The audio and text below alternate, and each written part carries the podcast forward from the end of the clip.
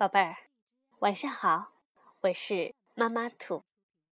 今天我继续给宝贝们讲一个老鼠和狐狸的故事，名字叫《图书馆里的奇妙事件》，是由瑞士的罗伦茨·保利文、卡林·谢尔勒图、谢凤丽翻译，方卫平主编，由安徽少年儿童出版社出版。图书馆里的奇妙事件。小老鼠正在享受夜晚的宁静，突然，它闻到了一丝狐狸的气味儿。接着，嘘嘘，传来一阵响动。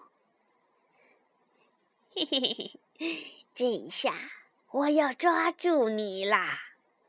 狐狸得意地说：“但是，小老鼠马上钻到通往地窖的一扇窗户后面，转眼就消失了。”狐狸气得叽里咕噜的：“喂，等一下！”赶紧跟着使劲儿的往窗户里挤。接着，他跳进地窖，越过板条箱，穿过木架子。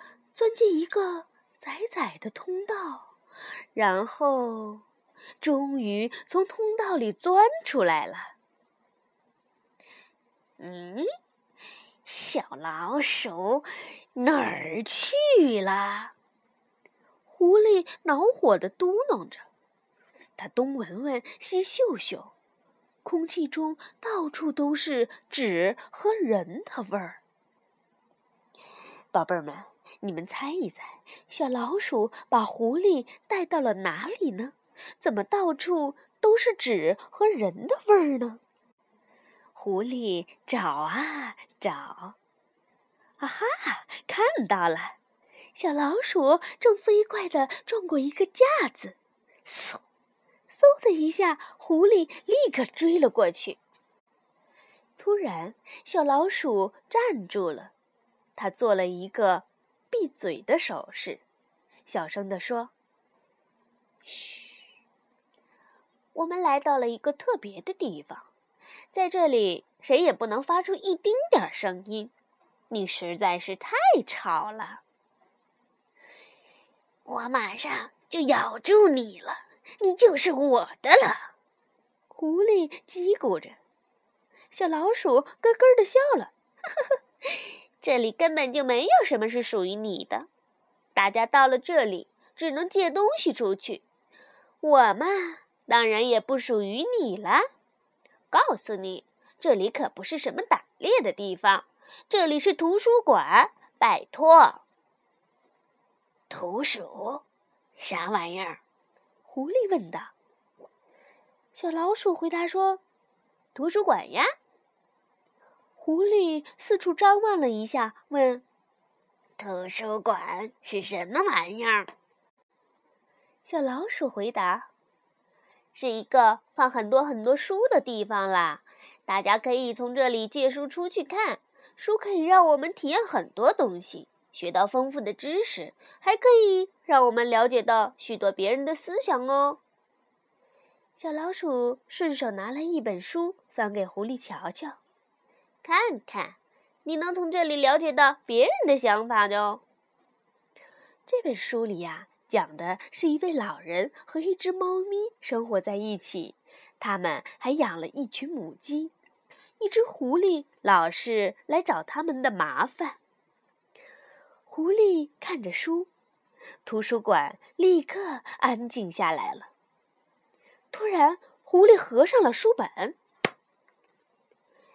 急，唉，他叹了口气说：“这样的情形我也遇到过。”小老鼠在旁边点点头，看到狐狸这个样子，他心里轻松多了。他提醒狐狸：“书看完要放回去。”但是狐狸已经走了。第二天晚上。狐狸又来到图书馆。我想把昨天看的那本书借走，你小老鼠也要跟我一起走。你得把书里的故事读给我听，我我还不识字呢。小老鼠却摇摇头说：“没时间呢，我刚刚发现了一本很奇妙的书，现在就得读。那边那边是西地区，也许你可以找到些带西地能播放的书听听。”狐狸走过去，他很幸运，找到了他想要的。小老鼠接着说：“你可以把书和西地借走，但是还回来的时候一定要保持完好，不能放在嘴里嚼烂哦。现在你还需要办张借书卡和……”小老鼠叮嘱着，但是狐狸根本没听完，就迫不及待地拿着东西离开了。三个晚上过去后，狐狸又回来了。这一回，狐狸还带来了一只母鸡，简直太蠢了！都在我嘴里咬着了，还问我知不知道鸡骨头有多么危险？难道鸡骨头会对狐狸的喉咙和胃有危险？狐狸对小老鼠说道。小老鼠听了之后，马上变出一本书来，给，看看这本百科全书吧。母鸡被狐狸咬着，简直透不过气来。但是它还是乖乖的把《动物百科全书》读给狐狸听。狐狸呢，接着就沉浸在各种动物百科书、家禽养殖书、美食菜谱书和五花八门的故事书里了。读着读着，不知什么时候，狐狸睡着了，它怀里的母鸡也睡着了。只有小老鼠还在看呐，看呐，看呐。太阳升起来了，图书馆的门打开了，人们进来了。小老鼠摇醒了母鸡，母鸡又摇醒了狐狸。正当他们准备悄悄溜走的时候，母鸡看到了它的主人农夫先生。他冲狐狸挤挤眼，悄声说：“要是我现在咯咯叫起来，你一定吓坏了吧？”狐狸听了，吓得直哆嗦。然后他眯起眼睛，仔细一看，说：“哼，你好好看看吧，农夫借了本什么书？”这一下子可轮到母鸡吓死了。原来它的主人农夫先生借的是一本鸡的。一百种烹饪方法，母鸡被吓坏了。狐狸对母鸡说：“知道不？我从养鸡场挖了一条逃生的路啊！你呀，现在赶紧带上些想看的书，跟我走吧。”母鸡连忙点点头。他们飞快地挑了一本又一本有趣的书。够了，够了！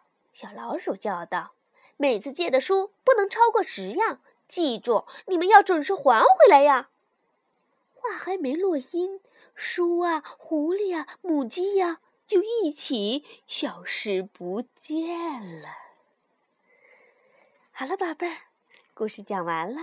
现在相信宝贝儿们都知道了，到图书馆里看书，我们要安安静静的。而且借回家的书不能够放到嘴巴里嚼哟。书里呀有很多奇妙的故事，可以给我们带来很多知识，带来勇气，带来快乐，还能够让我们浮躁的心安静下来。我们可以跟着书，去开始一段段神奇的旅行。希望宝贝儿们也像小老鼠一样，变成一个好奇的。小书虫，好，现在让我们说晚安吧。晚安，宝贝儿。